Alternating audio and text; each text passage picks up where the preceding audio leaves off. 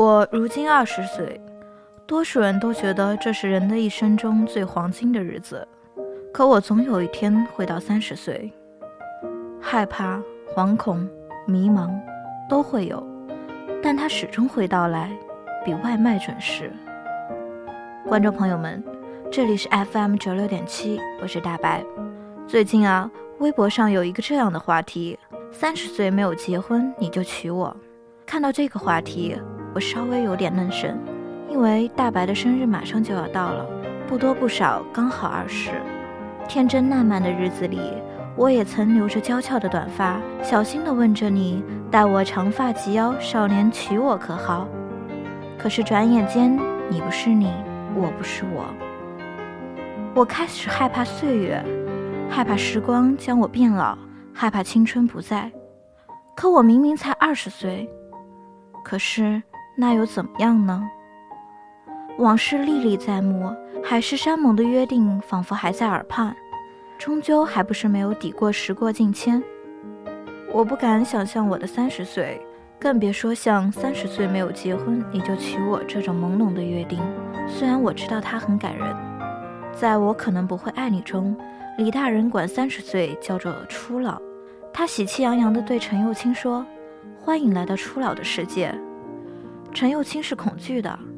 他发现自己真的开始忘记很多事情，真的开始力不从心，开始担心一些以前都不会担心的事情。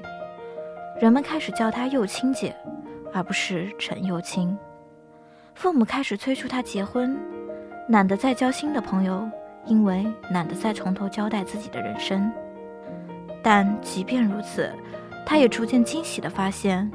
三十岁的自己拥有了朝邪恶漂亮的挥拳的勇气，终于开始相信自己的眼光不再被礼物收买，从一个花哨的书签变成了一本值得别人一读再读的书。我想，这是三十岁的女人陈幼卿花了三十年的岁月送给自己最好的礼物。眼前顿时有一种拨开云雾的感觉。我虽然不是陈幼卿，也没有遇到我的李大人，可是我的三十岁总会到来的。即使生日前一天失恋，即使痛苦的不能自己，即使再害怕青春老去，三十岁那一天的钟声也会准点响起的。这个世间有这样一个女子，她叫陈意涵，我们叫她大发。